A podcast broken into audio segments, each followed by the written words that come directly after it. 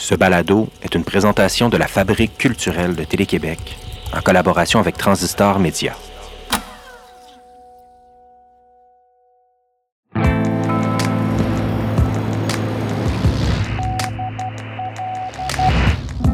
Dans son roman La Desiderata, l'autrice Marie-Hélène Poitras écrit Cette forêt est un rêve et vous inventerez les mots pour la traverser. Vous écoutez Signal Nocturne.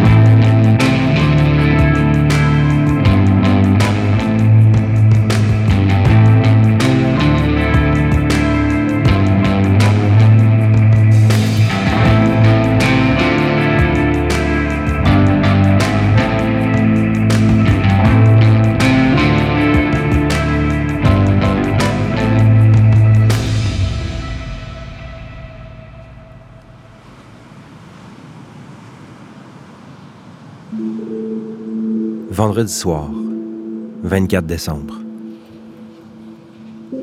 Je vous avertis tout de suite, ce ne sera pas une nuit tout à fait comme les autres. De toute façon, le contexte n'est pas tout à fait comme d'habitude.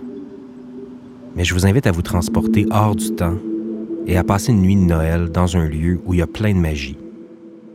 Une vieille classe, au troisième étage d'un bâtiment de briques rouges, qui va bientôt fêter son centième anniversaire un petit laboratoire rempli d'instruments, des synthétiseurs, des micros, des guitares, un piano droit, des percussions. Tout ça à travers des romans, des essais, des recueils de poésie qui traînent un peu partout.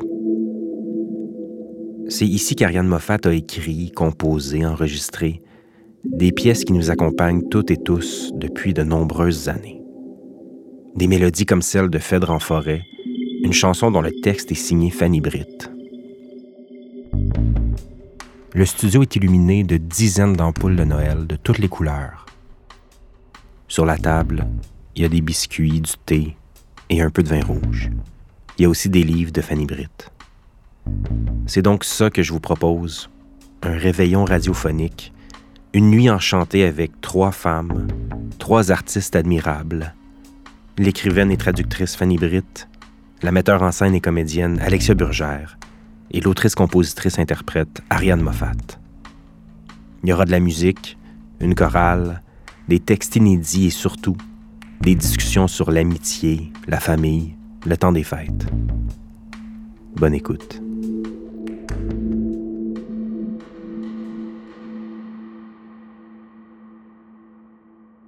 Ben, en tout cas, Ariane, moi, je veux commencer en te remerciant de nous recevoir euh, dans ton petit studio aménagé pour le temps des fêtes. Ça, me fait plaisir. C'est un bonheur d'inviter des gens ici. C'est mon petit garage. Là. moi, je suis tout le temps ici, puis souvent seule. Fait quand j'ai l'occasion d'inviter des gens que j'aime, ça me fait plaisir. Puis Fanny, tu étais notre invitée euh, toute désignée, je pense, pour la thématique des fêtes. Ça évoque quoi pour toi, Noël, Fanny? C'est compliqué, mon rapport à Noël, mais j'ai l'impression que je suis pas seule à vivre ça de manière euh, ambivalente, Noël. Euh, je pense qu'on a collectivement un fantasme de ce que ça devrait être. Euh, se réunir, le sens de la famille, les retrouvailles. mais Noël, c'est ce qui est beau pour moi dans Noël, c'est deux choses. C'est la bouffe, puis euh, c'est la musique. ça, c'est là où j'ai toujours trouvé mon bonheur dans, Noël. Euh, il y a eu toutes les chorales auxquelles j'ai participé quand j'étais jeune qui m'ont... Euh, qui étaient vraiment comme un lieu de refuge pour moi, où je me sentais bien, puis je me sentais comme faire partie d'un groupe, puis me fondre dans la masse. Puis j'aimais vraiment beaucoup ça, chanter, puis chanter avec d'autres gens. J'aimais cette musique-là aussi. Puis la bouffe, ben, c'était comme un moyen de communication dans ma famille. On n'est pas des gens très expansifs, euh, euh, très sentimentaux dans notre façon de nous exprimer, mais on, est des gens qui cuisinons beaucoup. Euh, même ma mère, mon frère et moi, qui on, vit des vies très, très différentes. Mais ça, c'est un endroit où on se rejoint, la cuisine. Est-ce que ça a toujours été comme ça dans la famille? Oui, ben oui. Ma, mère a toujours cuisiné beaucoup, puis on a eu des périodes de vie où euh, vraiment on n'avait pas beaucoup de sous. Euh, ma mère, a vraiment, elle, faisait les choses avec, euh, trois bouts de, de ficelle, c'est ça? Trois bouts de ficelle? Trois bouts de chandelle? Je sais plus. En tout cas. Moi, j'aime ça mélanger. Des bouts de- des bouts de quelque Des bouts de chose. quelque chose. Les deux. Puis, tu sais, on voyageait pas, on n'avait pas de vacances, on n'avait pas de chalet, on n'avait pas de char. Euh, mais on mangeait super bien chez nous, toujours. Ça a toujours été super créatif, super goûteux. Euh, euh, ma mère explorait, on avait beaucoup de livres de recettes. Il y avait les super chefs, là, toute la, la bande de super chefs. Puis un livre de confiserie. Donc, euh, toute jeune, ma mère avait pensé à faire ça en cadeau. C'était une façon aussi de sauver de l'argent, donner des cadeaux que qu'on avait fait nous-mêmes. Euh, puis elle s'est mise à faire des confiseries, des caramels, euh, des, des fruits trempés dans le chocolat, euh, toutes sortes de, de trucs, des truffes, tout ça. Puis euh, moi, j'ai vraiment eu la piqûre de ça. Puis c'est quelque chose que je fais euh, encore depuis longtemps. Ben, moi, je suis contente de comprendre, là, parce que, tu sais, tout le monde, je sais pas si tous les gens savent à quel point euh, Fanny était une pâtissière euh, à rendre jaloux tous les, les wannabe pâtissiers. Mais euh, de voir que ça descend directement de ta mère, dans le fond, que tu as transmis ça. puis, oui, euh, ben oui, puis plus loin que ça, ma grand-mère, parce que ma- donc euh, on faisait les beignes de Noël avec ma grand-mère tous les ans, euh, vraiment presque jusqu'à sa mort, on a fait ça. Euh, elle est décédée à 96 ans il y a quelques années, puis on a fait des beignes l'année d'avant là, avec elle. Elle, elle checkait encore, euh, elle présidait à la, à la fabrication des beignes. Donc ça pour moi c'est c'est le Noël qui me qui me fait du bien. Euh, c'est le Noël auquel j'ai hâte chaque année. Mais Noël c'est aussi pour moi une période sombre. C'est une des périodes sombres de l'année. Je trouve que c'est la période où, je sais pas pour toi, Alex, mais en tout cas, c'est la période où les deuils remontent. Ouais. C'est là où nos disparus sont les plus... euh, en- leur absence est la plus criante à ces moments-là dans l'année.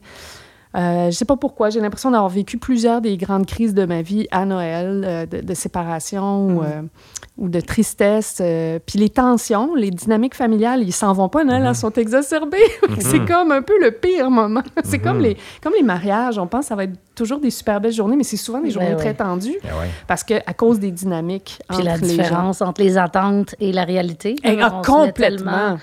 Tu disais, Fanny, que ton frère a été dans une chorale, il chantait à Noël. Tu as fait la même chose. Euh, tu fais un parallèle dans le texte. Je déteste mon uniforme euh, avec ce qui s'est passé le 6 décembre 89 durant un spectacle de, de Noël. Peux-tu me parler un peu de ce texte-là? Hum. Euh, ben, c'est un texte qu'on a euh, créé euh, au moment où on, on s'est fait, je me suis fait offrir une carte blanche au théâtre d'aujourd'hui pour faire une soirée. Je pense que ça s'appelait. Aujourd'hui, Fanny Britt passe à l'histoire. Ouais, c'est ça. Donc, je- il, il sélectionnait différentes personnes qui passaient à l'histoire, entre guillemets, mais en gros, c'était une carte blanche. Et, et nous, en fait, la, la- la date qui nous avait été assignée, c'était le 6 décembre, et c'était le 6 décembre 2019, donc exactement 30 ans plus tard. Souvent, chaque année, hein, ça revient. D'ailleurs, c'est Martine Delvaux qui pose la question chaque année sur son mur Facebook. Qu'est-ce que vous faisiez? Où est-ce que vous étiez le 6 décembre 89? Comme une façon de, de se rappeler ce moment-là où les choses ont, ont basculé, où pas mal toutes les femmes et, et certainement les filles du Québec ont perdu une forme d'innocence. Fanny Britt nous fait la lecture de son texte Je déteste mon uniforme. Je déteste mon uniforme. Une chemise blanche en permanent press, informe et emprisonnante à la fois, qu'il faut rentrer dans la jupe marine à plis plats qui va jusqu'à terre. Il y a juste un magasin à Montréal où on peut l'acheter. C'est sur Sainte-Catherine-Ouest, puis quand je vais chercher la mienne, le vieux monsieur qui parle juste anglais lève les yeux quand je rentre avec l'air de réprimer un soupir d'agacement. Encore une. Ça sera pas beau, elle sera pas belle. Il pense qu'à mon âge, la jupe devrait être plus petite. Ça le gosse que je sois large de hanches. C'est pas une qualité, pas à 12 ans. On me dit des fois que j'ai les bonnes hanches pour porter des enfants. Je peux pas affirmer présentement que c'est efficace comme consolation. J'aimerais ça dire à quelqu'un que l'uniforme est affreux, que ça fait bien à personne, que le tissu est pas doux puis que ma mère est capable de coudre des jumpsuits puis des tailleurs puis les vestons asymétriques que les adultes aiment en 1989. Elle sait toute coudre ça comme une pro. Elle pourrait les faire, les jupes, elle. L'argent serait pas trop non plus. Mais à qui je dirais ça? Un jour avant un concert, il nous arrive avec la touche finale. C'est comme un long foulard en batik vaguement tie-dye, couleur pascal. Il y a du rose, du orange, turquoise pâle, une touche de lilas. Il faut qu'on se les noue autour du cou en grosses boucles bouffantes. Comment dire? On est 60 adolescentes. Quand on rentre chez nous, on écoute Paula Abdul ou Bérurier Noir ou les B-52s, New Kids on the Block, pas moi. On rêve de voyager. On a peur des BPC puis de l'ancien chum de Chantal Daigle. On parle pas de se marier ou d'avoir des enfants, ce qui veut pas dire qu'on parle pas de tomber amoureuse ou de faire de notre vie quelque chose d'important. On chiale contre nos profs plates, on chiale contre nos parents frus, on désire beaucoup, c'est physique. On se demande si c'est normal. Que je veux dire, c'est qu'on vit dans le monde, et ce monde-là ressemble pas à une boucle pastel en batik. Mais c'est pas grave. Je déteste mon uniforme, mais j'adore chanter. J'adore la chorale. Ce soir, on chante dans l'ouest de la ville. C'est un hôpital qui ressemble à un hôtel. Il y a du tapis, puis aucun néon qui donne mal aux yeux puis qui annonce la mort d'en face des patients. Dehors, il neige. Une petite neige parfaite de film de Noël. On chante avant le souper, mais il fait déjà noir. Pas une noirceur qui fait peur, plus une noirceur qui rend la chaleur de l'autobus, puis de notre grabuge dans l'autobus, puis du sourire tolérant de M. Edwards dans l'autobus encore plus douce. Il est vieux depuis toujours, mais il va diriger des chorales pendant encore 25 ans. On fêtera sa retraite en 2014.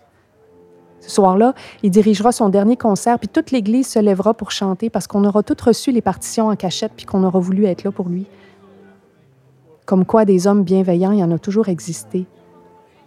Mais c'est pas de ça qu'on parle. Hein. Ça n'a jamais été de ça. Rendu là, j'aurai 37 ans, puis je serai pas dans une bonne passe. Je traînerai le poids d'une douleur que je m'explique mal, puis que j'excuse jamais. Je ne saurais pas encore que mon dos courbé, mes claques, mes regrets, mes reproches sur ce qu'il y a de faillible en moi font bien l'affaire d'un paquet de monde qui en a besoin pour fleurir. La honte est l'engrais de mon époque. Je ne saurais pas encore tout ça ce soir-là où on fêtera la retraite de M. Edwards. Je le sais encore moins aujourd'hui pendant qu'on chante dans la salle de réception d'un hôpital qui a l'air d'un hôtel.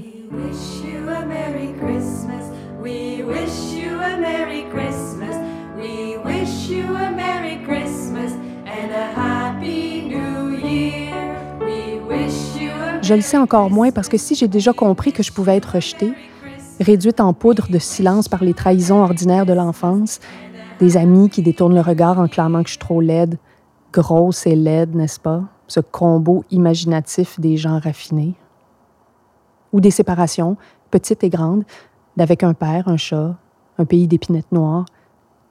Si j'ai déjà compris ça, je soupçonne pas encore combien je continuerai à perdre de mon innocence chaque jour de ma vie des trocs et des trocs et des trocs pleins de remblais de gravel avec dans chaque caillou une perte.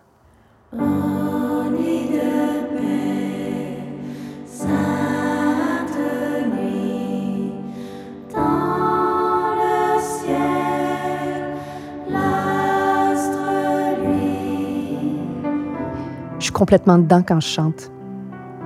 Des fois, les tunes sont insignifiantes. Bon, c'est pas petit Papa Noël level d'insignifiance. Monsieur Edwards a quand même sa dignité. Mais pour moi, qui suis même pas baptisée, c'est difficile de saisir l'importance du bœuf et de l'âne gris. N'empêche, quand on est ensemble comme ça, 60 adolescentes plus un gars qui chante encore assez haut, qui se perdent et surtout se trouvent dans leur voix mélangée, j'ai l'impression qu'on a la force d'un mur, que si on fonçait sur nous, il n'y a rien qui s'ébranlerait. Puis j'y pense pas avec ces mots-là, pas encore. Mais je sais qu'il y a un rempart dans le groupe un passage secret vers la liberté qu'on ne sait pas encore tout à fait qu'on aura à se battre pour avoir ou garder.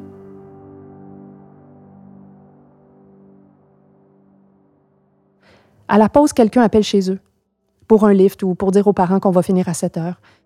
Puis après avoir raccroché, elle change de face. Monsieur Edwards non plus est plus pareil. Tout le monde se met à vouloir le téléphone. Faut faire la file.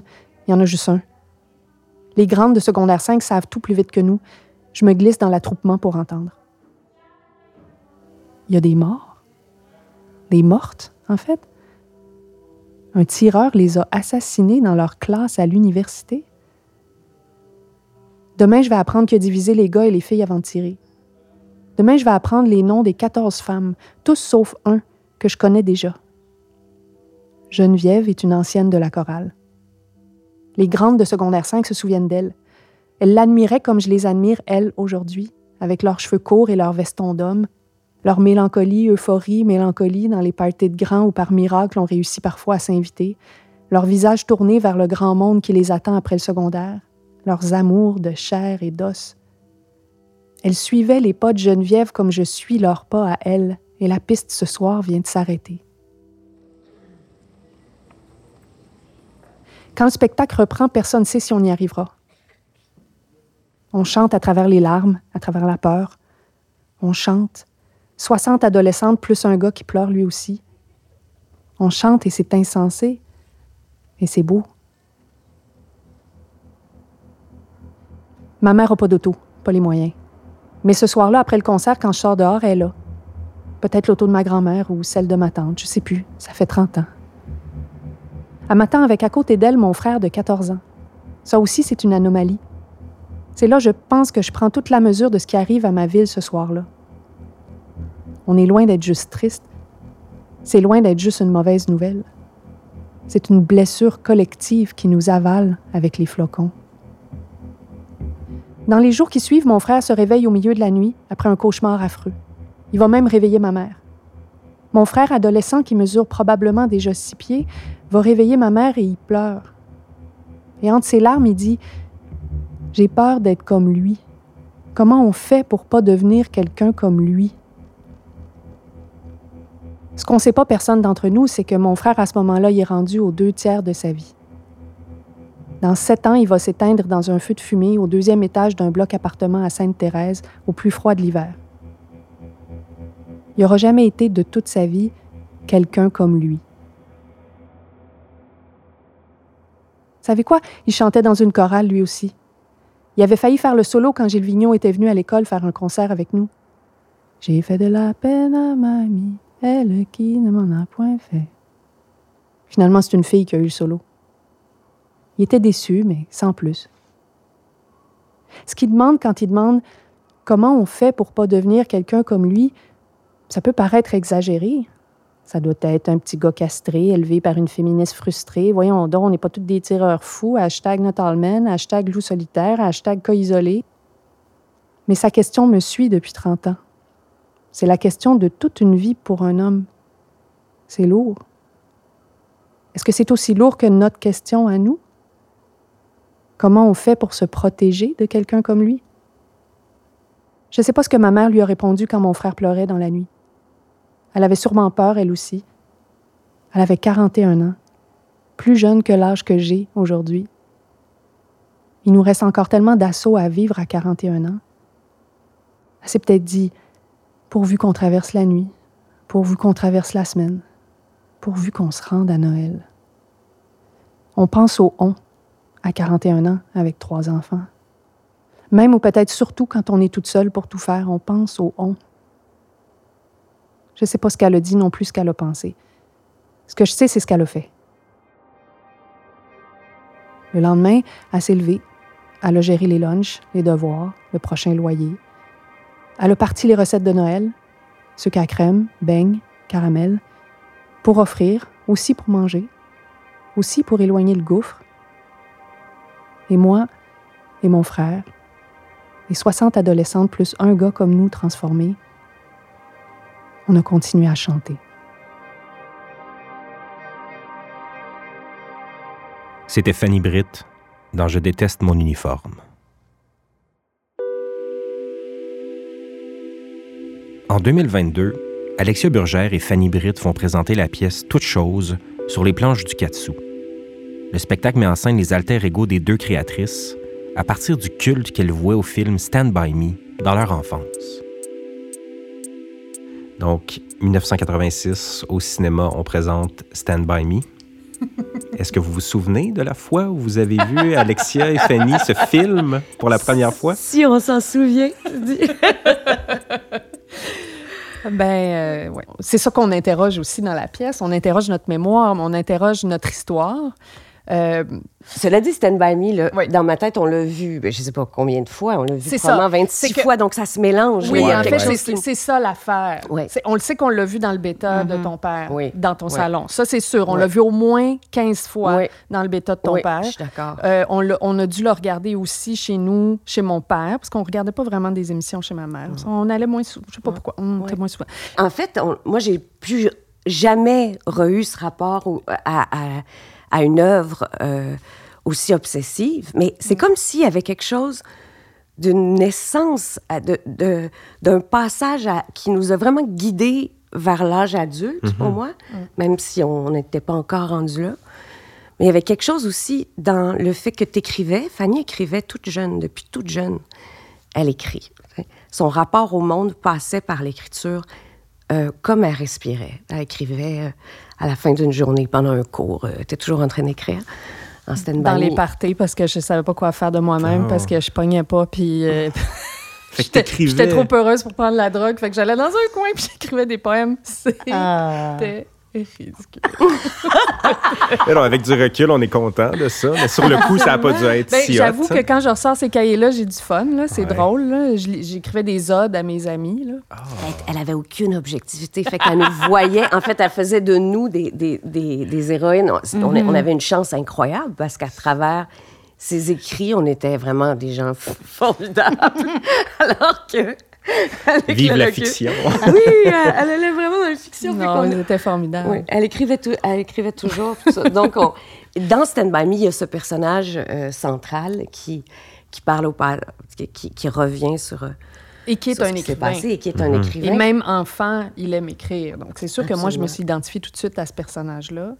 Et il y a l'autre personnage qui est plus rough, qui, qui, qui a moins peur aussi de son côté euh, sombre, qui, euh, qui a des ambitions plus mystérieuses, qui est plus secret. Puis, je sais pourquoi, j'ai comme, je, comme si c'était une description de, de, toi ou de ton ah. enfance, ce qui est tellement pas vrai. Mais... Je parler à mon petit. mais Alexia, elle avait cette affaire-là pour River Phoenix, pour le personnage de River Phoenix et pour River Phoenix lui-même. Puis il y, y, a quelque chose chez elle qui a toujours eu euh, qui, a été, euh, qui est plus attiré par la prise de risque que moi. On en parle d'ailleurs dans la pièce. Il y a des scènes là-dessus, sur nos, nos, différences de tolérance euh, face au risque. Puis l'aventure, l'inconnu, aller là où tu n'es jamais allé, une, une, un, un, rapport aussi plus comme conflictuel avec la routine ou avec, la, la, avec une vie monotone ou rangée, tu sais. Je pense que toi, tu réfléchissais plus à ces questions-là à l'adolescence, puis, puis, puis, dans la vingtaine, que moi qui étais très anxieuse, puis qui aspirais surtout à me sentir euh, paisible, tu sais, à trouver ma sécurité euh, pour pouvoir euh, juste comme écrire en paix, puis être avec mes amis en paix, puis pas avoir peur, tu sais, juste comme... Mais en fait, c'était de la peur, je pense, toutes les deux, on avait des peurs, mais qui s'exprimaient de manière très, très différente. Donc, c'est mm-hmm. assez étonnant qu'on soit si proche, mais en même temps, ça ne l'est pas, mais, mais on était très différentes. Puis ça traitait d'amitié aussi. C'était ben vraiment au cœur de, de, tout ça. Puis c'est comme si je pense que ça nous. moi, en tout cas, je parlais pour moi, je, pressentais que dans la rencontre avec Fanny, ça fait partie des rencontres rares où tu trouves vraiment. Tu, trouves une sœur, tu trouves une famille à travers mm-hmm. euh, une amitié. Moi, je, me souviens que ce rapport au, film, c'était aussi de pressentir que c'est quelque chose qui allait nous, suivre, qui risquait de, de devenir un, point de repère ou un phare dans le temps. Est-ce que vous avez l'impression que l'amitié est un sujet qui est en création, que ce soit en écriture de chansons, en, littérature, en théâtre? Est-ce que c'est un sujet qui est bien représenté ou il y a encore beaucoup de choses à, à dire là-dessus? Ben moi, j'en ai une. J'ai ma chanson Miami, qui est carrément, euh, je sais pas, c'est la première fois que j'ai j'ai impliqué l'amitié dans un, dans un sujet de chanson, puis d'une façon qui est très légère, mais qui était dans une période où cet enjeu-là avec, avec l'ami en question était super prenant. Ça a fait une chanson très bubbly. C'est vrai. C'est un méchant, c'est un méchant beau sujet parce que c'est un, un terrain où je sais pas, il y a beaucoup de, de, liberté d'être entièrement soi, puis d'être engagé d'une manière qui est peut-être moins menaçante que dans les relations hmm. amoureuses. Ou... Donc, souvent, je pense que c'est ça la chance d'avoir une grande amitié ou des grandes amitiés, c'est que, tu sais, il y a certaines limites qui sont comme effacées, que tu vas avoir à, faire face plus dans, dans, une relation amoureuse. Puis ça fait en sorte que tu peux te déployer, pas plus entièrement qu'en amour, mais quand même, d'une manière peut-être hmm. parfois plus libre. C'est vrai que je pense qu'il y a souvent plus de liberté. Dans une bonne amitié, là, Mhm. c'est une relation vraiment libre. Alors que dans un- une bonne histoire d'amour, il y a quand même toujours plein d'enjeux de possession, puis de- puis d'ego. d'attente, puis d'ego. Mais oui, puis on s'en sort Mhm. pas, puis c'est peut-être correct comme ça. Je veux dire, euh, euh, grand bien leur face à tous les, les polyamoureux qui sont capables de, de se sentir tout entièrement libres en amour, puis tout est libre, puis tout ça. Mais, mais quand même, de façon générale, il y a des zones tourmentées en amour, même dans les meilleurs amours, Mhm. alors que dans les meilleures amitiés, des fois, il y, a- il y en a juste pas. On est pas, vraiment libéré. Ah ah. Absolument. Est-ce qu'il y a de la, est-ce du qu'il y a de la jalousie en amitié ou de la, de la possessivité? Moi, j'en ai, là, mais ça, c'est mon insécurité. Ben, c'est ça. Dans le fond, les insécurités s'expriment partout dans la vie, Oui, que ce soit en exact, amitié, en amour, C'est euh, vrai. Oui. Avec des objets. euh, mais ça nous appartient. tu sais, Ouais. On dirait qu'en amitié, on est peut-être plus capable, ou en tout cas, moi, c'est ça que je trouve tellement riche, c'est que ça me permet, moi, en tout cas, de voir c'est quoi ma participation, c'est quoi ma part de responsabilité. Parce que c'est tellement une richesse, tu sais, incommensurable pour moi, l'amitié. C'est vraiment une chose qui est tu sais, c'est- c'est vraiment une chose très, très précieuse. Euh, donc, comme toutes les choses précieuses dans ma vie, j'ai peur de les perdre. sais, j'ai- peur de les perdre. Puis, donc, je, je peux dire que moi, j'en ai de la jalousie. Puis, puis le, elle dit au personnage de Brune, toi, quand tu dis « je suis jalouse de notre temps ensemble », ce que tu dis, c'est que tu le c'est que tu, tu veux le conserver, tu veux le préserver, tu sais. Donc, tu as une, t'as une notion de jalousie qui est beaucoup plus saine mhm. que Ouais. moi. Jalouse, que comme dans le sens de précieux. Oui, de- exact. Ouais. Exact, tu sais. C'est la fameuse euh, compersion, tu sais, l'idée d'être vraiment heureux pour le bonheur de l'autre. C'est vrai qu'en Mhm. amour, c'est, c'est, c'est- ça peut être un combat quand, Ouais. quand l'autre trouve son bonheur loin de nous. Mhm. Hein? C'est toujours un défi, que Ouais. ce soit une passion euh, professionnelle, que ce soit un éloignement personnel. C'est toujours très difficile à, à accueillir, souvent en amour. Puis alors qu'en amitié, on, on dirait que ça nous fait, ça nous déploie nous aussi. C'est Ouais, comme exact. si on prenait, nous aussi, ça nous élève nous aussi de voir l'autre Mhm. fleurir, tu sais. On devrait être capable de prendre ces éléments-là qu'on a de, de l'amitié puis de, de- de les installer dans nos relations amoureuses plus. Oui, vraiment. comme- quand on en parle, c'est frappant quand même. Mais c'est les attentes aussi, Ouais. je pense. C'est la différence dans les attentes. On attend beaucoup de nos, de nos amoureux, de nos amoureuses. Puis je pense qu'une des clés de la bonne amitié, c'est c'est moins d'attente. C'est être ensemble, mais pas nécessairement attendre beaucoup de choses l'une de l'autre. Alexia Burgère et Fanny Britt nous présentent le tableau Rétroviseur, tiré de la pièce Toute chose.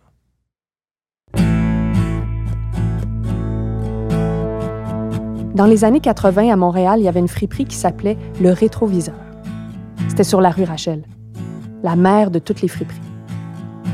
On y allait pour les cardigans jaunes bananes ou bleu poudre, rétrécis par les lavages, des fois troués au poignet par les mythes ou par les mains froides qui tiraient trop souvent dessus pour se réchauffer. On y allait pour les robes à crinoline, avec leurs jupes en voile de polyester ou en coton imprimé, à fleurs, à rayures, à carreaux. On y allait pour les côtes de jeans, les côtes de cuir, les côtes de tweed. Je pense que nos parents n'ont jamais mis les pieds là. On faisait ça entièrement en dehors de notre vie avec eux. Dans notre temps, ça arrivait plus tôt, non, ce moment-là? Le moment où nos parents devenaient des troisièmes rôles muets en arrière-plan de notre vie. 9-10 ans et basta. Si on avait regardé dans le miroir en s'éloignant de plus en plus vite vers l'âge adulte, on les aurait vus rapetisser, rapetisser et rester immobiles. Mais on ne regardait pas de toute manière. Ce qui est drôle, c'est que tout ce temps-là qu'on passait à pas porter attention à nos parents, on le passait à triper sur l'époque de leur jeunesse. La friperie, les Beatles, le patchouli. Puis les films de notre temps qui parlaient de leur temps. Dirty Dancing, Dead Poet Society. On allait au rétroviseur sur Rachel exactement à mi-chemin entre chez moi et chez elle. Puis un jour, on s'est assise dans son salon. Il était grand, avec des murs bruns, presque noirs, du lambris sculpté. Des plafonds hauts comme ça. Des appliques à deux ampoules chaque en forme de chandelle. Puis un magnétoscope bêta. Tout chez elle était magnifique, puis totalement en bordel. Rien sera jamais aussi chic que ça à mes yeux, la beauté désordonnée. On a poussé une cassette dans le bêta, puis on a mis Stand By Me.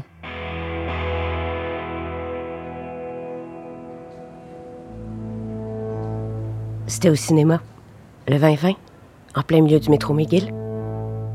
Quand t'arrivais, tu pouvais passer directement de la rame de train au comptoir à popcorn après les tourniquets. Juste des petites salles là-bas. Plus tard, en secondaire 4, je dirais, je sais pas, c'est elle qui sait les dates, plus tard en tout cas, notre année au complet déciderait de faire la grève un après-midi parce que le chauffage était brisé à l'école. Un des gars dans notre classe se lèverait puis dirait Hey, moi je fais tout ce que je peux pour pas attraper la grippe. Je prends mes vitamines, j'évite les produits laitiers, puis là j'arrive à l'école, puis il fait 10 degrés en dedans. C'est inacceptable. On trouverait ça vraiment impressionnant, son aplomb de syndicaliste. Son père était à l'ONF, je pense. En tout cas, toute la classe avait suivi.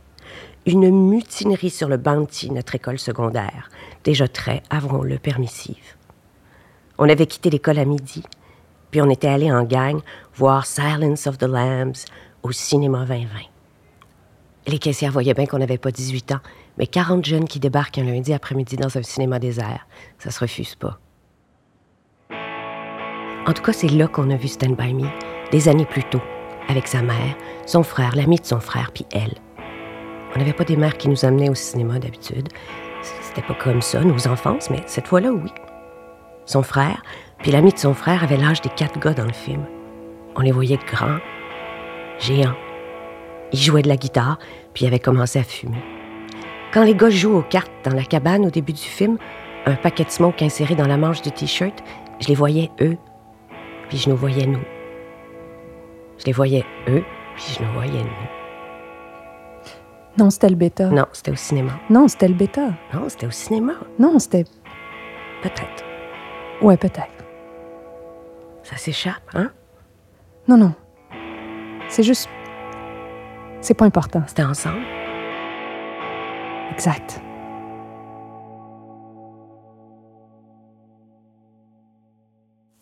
Fanny, j'ai le goût de, de te parler de Phèdre en forêt. Oui. C'est comme euh, un- le meilleur des deux mondes en musique et en écriture, euh, Ariane Moffat et Fanny Britt qui se rencontrent euh, le temps d'une chanson.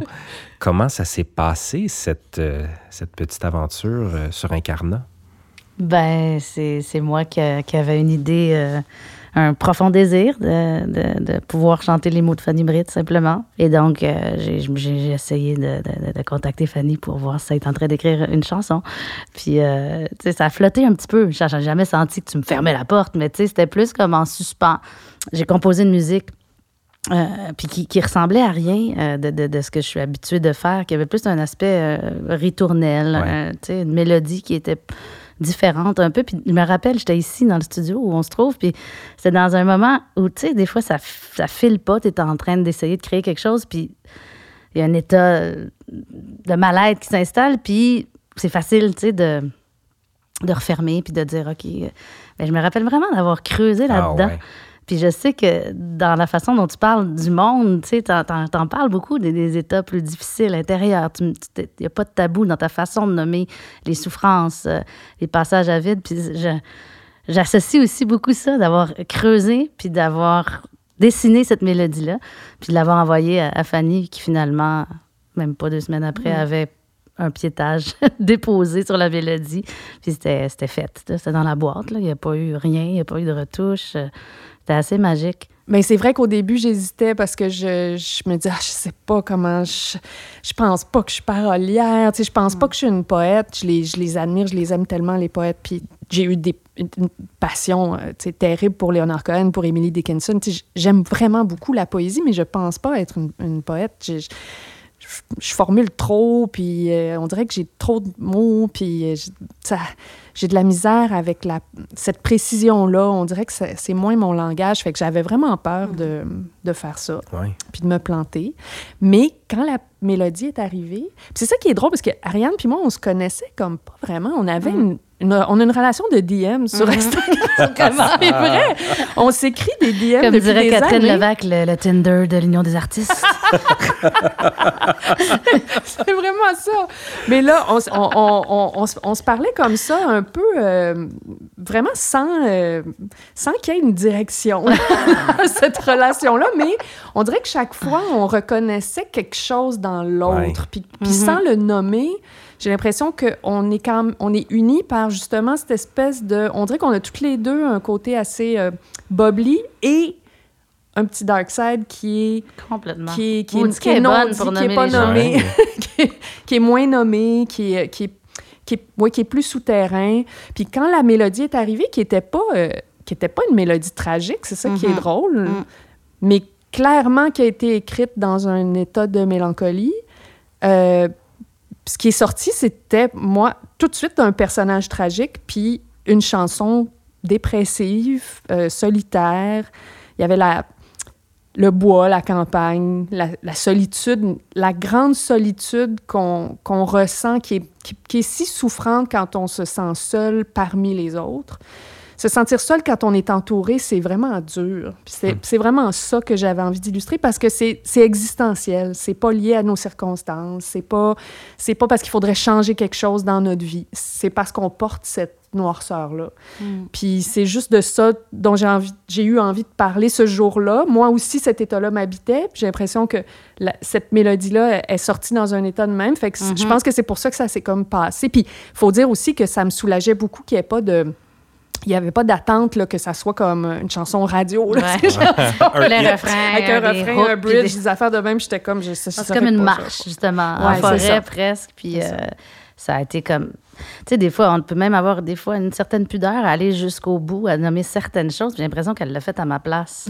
J'en parle, c'est comme, aïe, aïe, tu sais, c'est allé... Euh, fait que maintenant, je corde mon bois au chalet, puis je pense tout le temps, j'ai tout le temps la mélodie en tête. c'est vraiment un beau cadeau. Tu vas-tu vouloir nous la jouer, Ariane? Je vais vouloir vous la jouer avec plaisir. Ah, yes. je descends ici. Laisse-moi là, je t'en prie. Loin du bruit petit de mes longs jours sans éclaircie. Amour, je sombre, continue sans mets le feu à mes traces pour que je m'y brûle. Seul.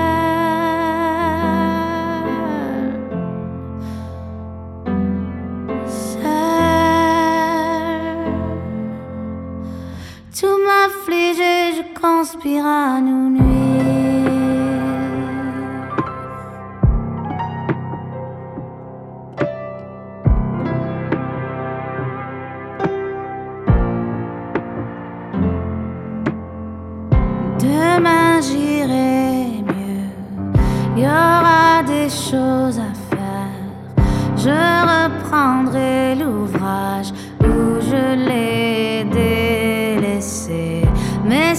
tu reviens me chercher quand même, je corderai le bois et je te dirai la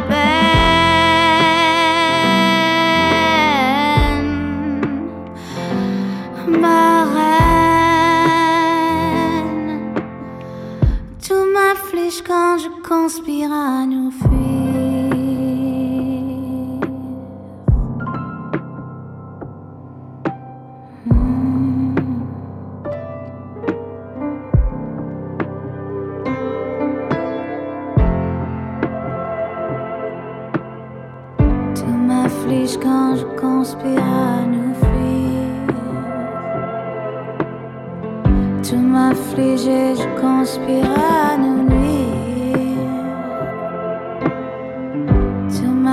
quand je conspire à nous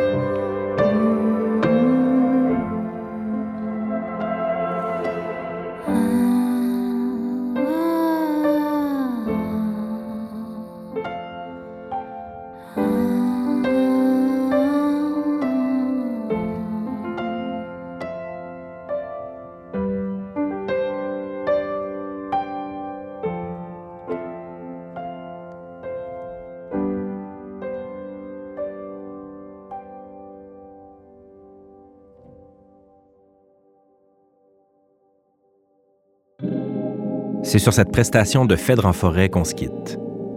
De la part de toute l'équipe de Signal Nocturne, je vous souhaite des nuits du temps des fêtes aussi inspirantes que magiques. On se retrouve dès le 18 janvier pour de nouveaux épisodes tout aussi doux avec Saratoga, Émilie Monet, Vernet Grenier et plusieurs autres.